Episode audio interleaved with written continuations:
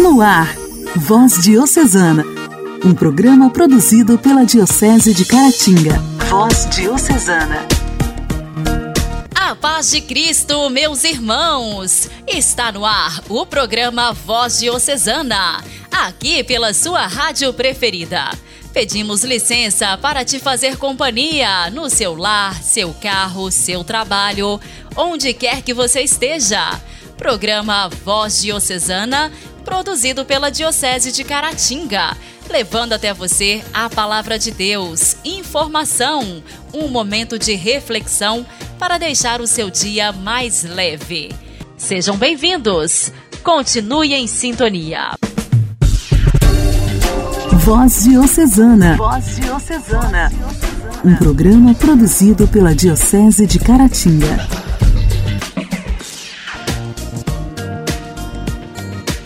Nesta sexta-feira, 11 de novembro, celebramos o dia de São Martinho de Tours. Nasceu em 316, na Panônia, atual Hungria, numa família pagã que, da parte do pai, oficial do exército romano, fez de Martinho um militar, enquanto o pai do céu o estava fazendo cristão, já que começou a fazer o catecumenato. Certa vez, quando militar, mas ainda não batizado, Martinho partiu em duas partes seu manto para dá-lo a um pobre. E assim, Jesus apareceu-lhe durante a noite e disse-lhe: Martinho, principiante da fé, cobriu-me com este manto. Então, este homem de Deus foi batizado e abandonou a vida militar para viver intensamente a vida religiosa e as inspirações do Espírito Santo para sua vida. Com a direção e ajuda do bispo Hilário, Martinho tornou-se monge, diácono, fundador do primeiro mosteiro na França e depois sacerdote, que formava os seus filhos para a contemplação e, ao mesmo tempo, para a missão de evangelizar os pagãos, diferenciando-se com isso dos mosteiros do Oriente. Por ser fiel no pouco, São Martinho recebeu o mais, que veio com a sua ordenação para bispo em Tours. Isso não o impediu de fundar os muitos mosteiros a fim de melhor evangelizar sua diocese. Entrou no céu em 397. São Martinho de Tours rogai por nós. A alegria do Evangelho. O Evangelho. O Evangelho. Oração, leitura e reflexão.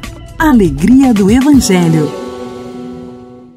O Evangelho desta sexta-feira será proclamado e refletido por Dom Alberto Taveira, arcebispo de Belém.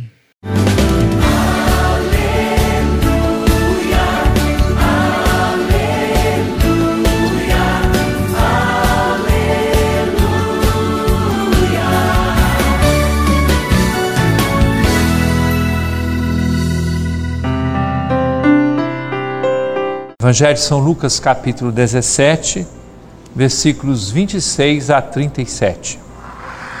Naquele tempo, disse Jesus aos seus discípulos: Como aconteceu nos dias de Noé, assim também acontecerá nos dias do filho do homem.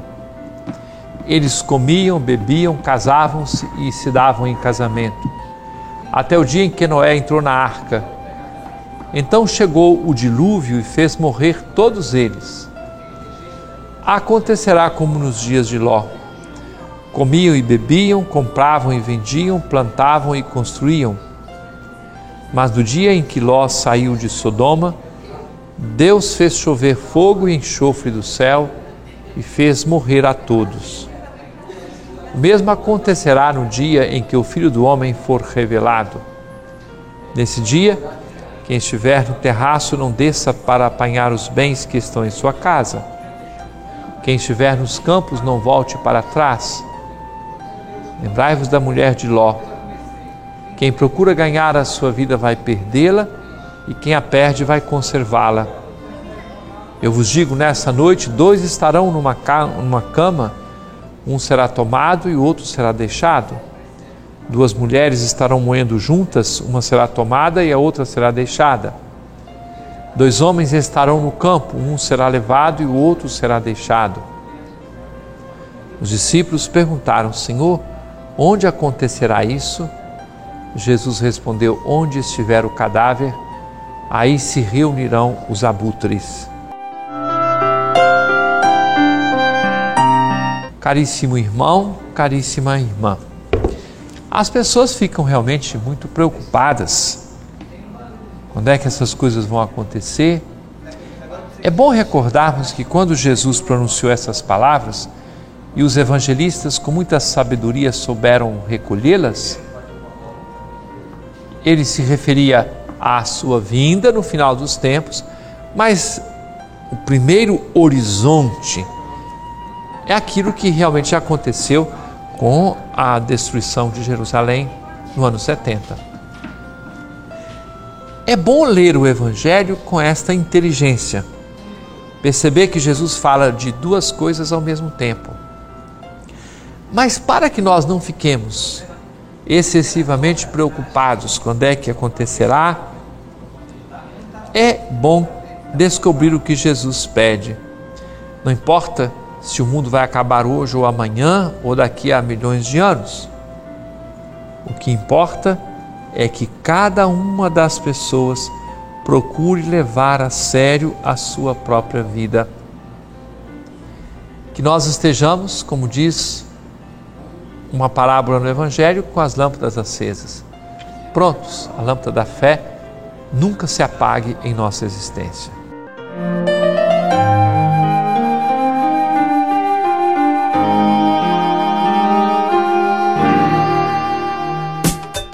Diálogo Cristão. Temas atuais à luz da fé. Diálogo Cristão.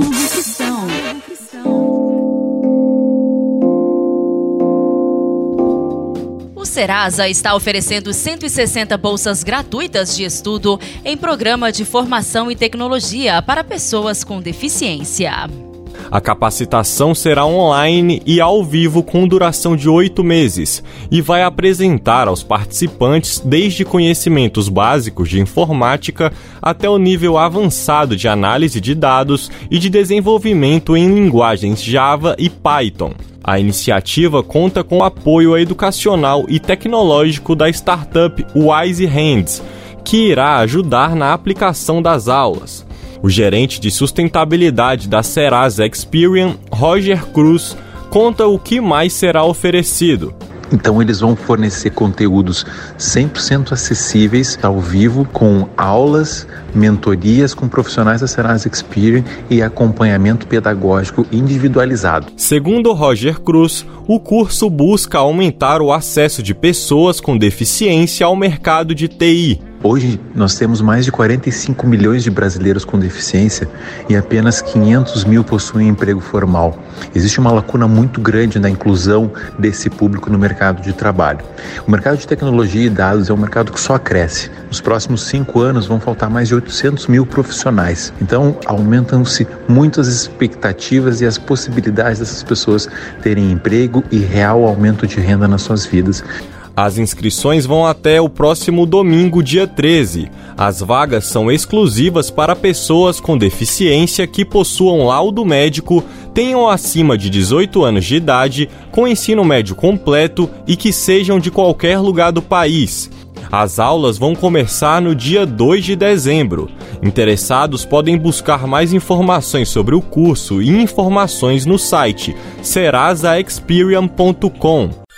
Igreja, Igreja em Ação. Formação, CNBB, notícias, Vaticano, diocese, não paróquia, troco a minha Igreja fé. em Ação. Igreja em Ação. O Papa Francisco lançou um tweet no início desta semana, recordando novamente que todos podemos buscar a santidade, porque os santos mostram de modo narrativo e compreensível o estilo de Deus na vida das pessoas, não muito diferentes de nós. Através deles, segundo Francisco, Deus se torna presente e nos fala. Por sua vez, afirmou João Paulo II ao promulgar em 1983 a Constituição Apostólica Divinus Perfections Magister, que agilizou os processos de canonização. Leiamos a vida dos santos, pois eles mostram de modo narrativo e compreensível o estilo de Deus na vida das pessoas não muito diferentes de nós, porque os santos eram de carne e osso, como nós.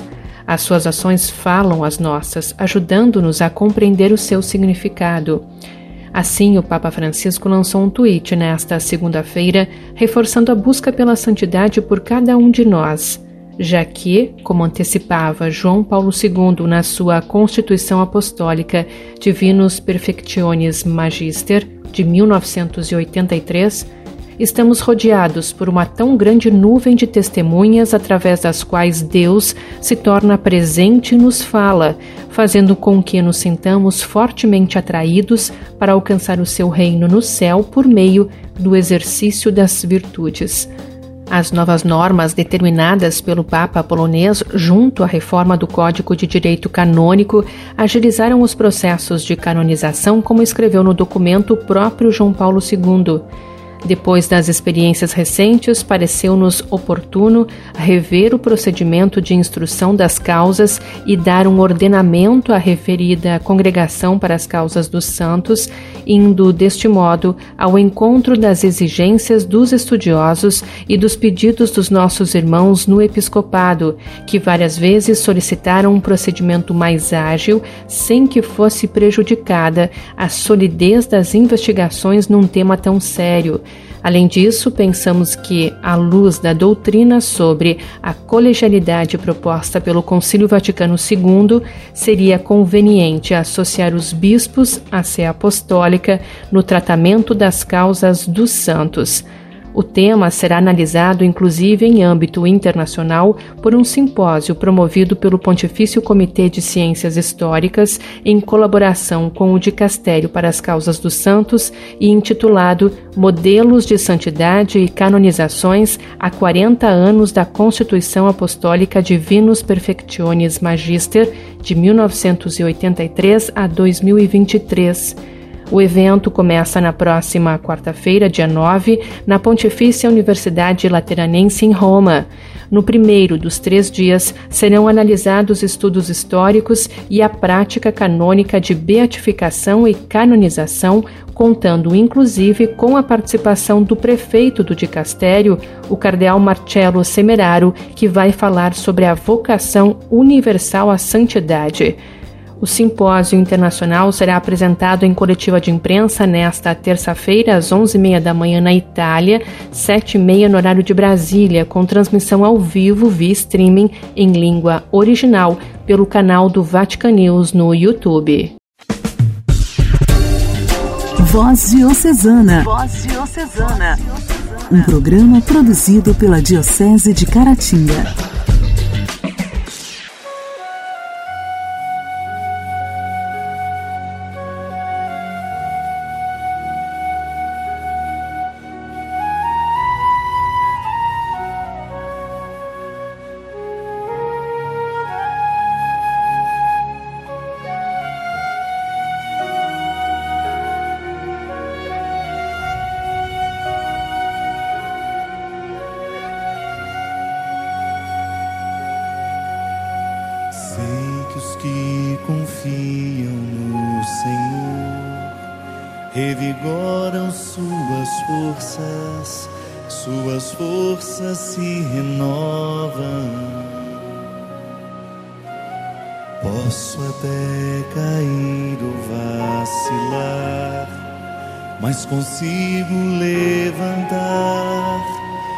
Recebo dele asas e como águia me preparo para voar. Eu posso ir muito além de onde estou. Vou nas asas do Senhor. O teu amor é o que me conduz. Posso voar e subir sem me cansar, ir pra frente sem me fatigar. Vou com asas como águia, confio no Senhor. Celina Borges.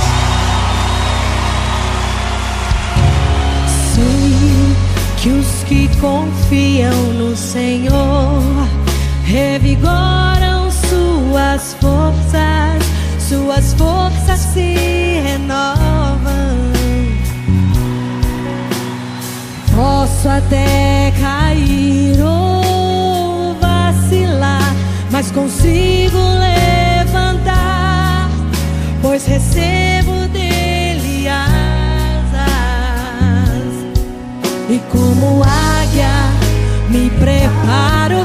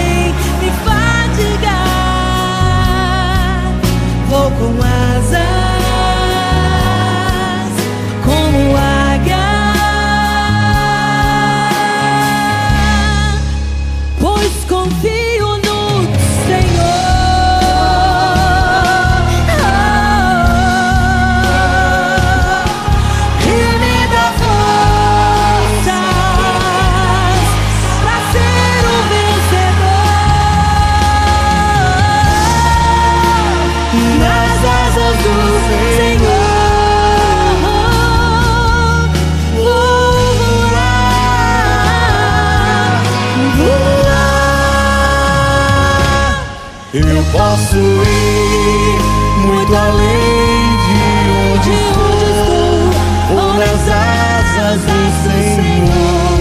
O teu amor, Teu amor é o que me conduz. Eu posso voar e subir sem me cansar, e pra frente sem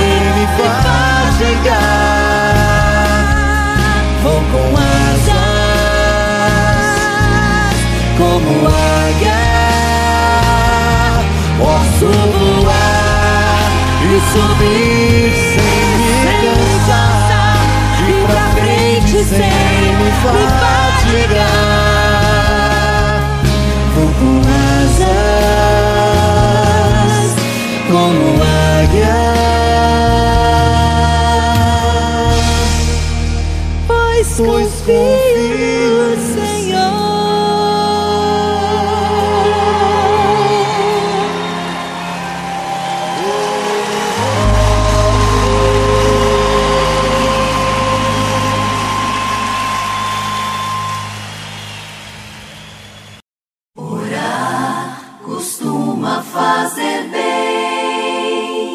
Intimidade com Deus. Esse é o segredo. Intimidade com Deus.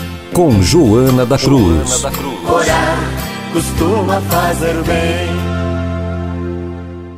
Oi, gente, vamos para o nosso segundo mistério. Nós estamos contemplando o texto sobre a paixão de Jesus no Monte das Oliveiras. Vamos lá? No meio, Jesus disse: Minha alma está triste até a morte. No meio de sua angústia, o Senhor encontra um refúgio, o Pai. Refúgio. Essas palavras abrangem a palavra fuga. Por isso, poderíamos dizer também que o Senhor foge. No meio da tribulação, ele foge para o Pai. Assim, nos dá um ensinamento. Quando as tribulações ou as tentações são muito grandes, devemos fugir delas, não nos fixarmos nelas, mas largar tudo para falar com Deus. Dirigir-se, pelo menos em espírito, para o próximo tabernáculo, onde o Senhor nos espera. Lá, diante da hóstia consagrada, devemos adorar o Senhor em companhia de seus anjos para aliviar, pelo menos por alguns instantes, o nosso espírito. Desta maneira, a tentação torna-se como uma tenda que na tempestade desaba porque não tem sustentação em seu interior.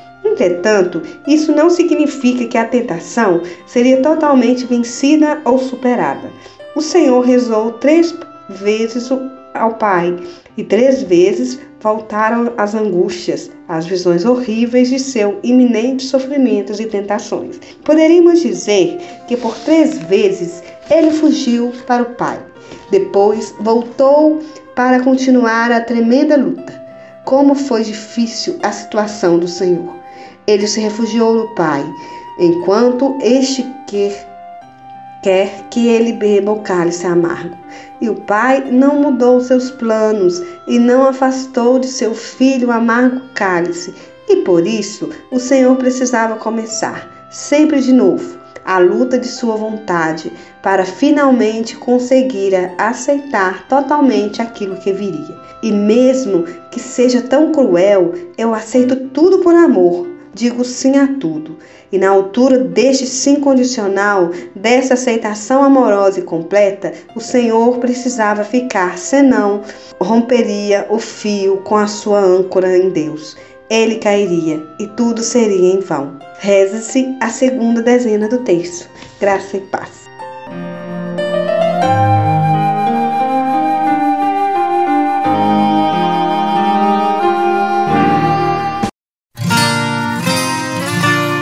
Pra não ferir ninguém, eu vim te procurar.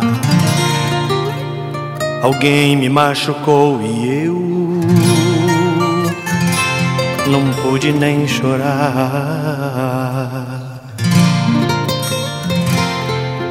Escuta, meu Senhor, escuta minha história.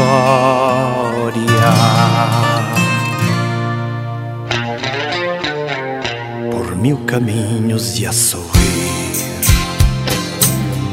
Eu procurei compreender, nenhum irmão eu quis ferir. Eu só pensei em ajudar, mas houve quem não entendeu e destruiu o que eu ergui e arrancou o que eu plantei, desafiando a minha paz de tanto ouvir falar em ti. Eu quis fazer como aprendi, eu quis amar sem distinção. De todos eu me fiz irmão mas houve quem não entendeu e disse coisas que eu não fiz. Eu tenho medo de esquecer, de me esquecer que eu sou feliz. Eu venho aqui pedir perdão. Se por acaso eu mereci sofrer tamanha ingratidão. Quando eu busquei sempre ajudar, mas quem não entendeu fui eu, que se esqueceu quem foi Jesus, que fez um bem maior que o meu. E mesmo assim morreu na cruz.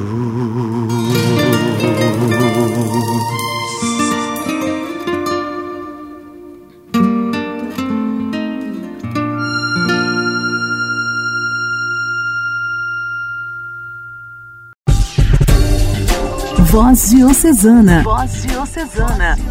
Um programa produzido pela Diocese de Caratinga. Meus amigos, está na hora de finalizar o nosso programa de hoje e eu desejo que a gente acorde todos os dias com coragem para superar os obstáculos, vencer os nossos medos e enxergar o quanto somos incríveis no palco da vida. Que a gente não deixe de admirar as preciosidades do nosso coração. Que nossa essência sempre perfume o mundo que o nosso caráter seja sempre visto e que as nossas boas ações sempre sejam lembradas como grandiosos gestos de amor. Fique em paz. Um forte abraço, um excelente fim de semana. Quero te dar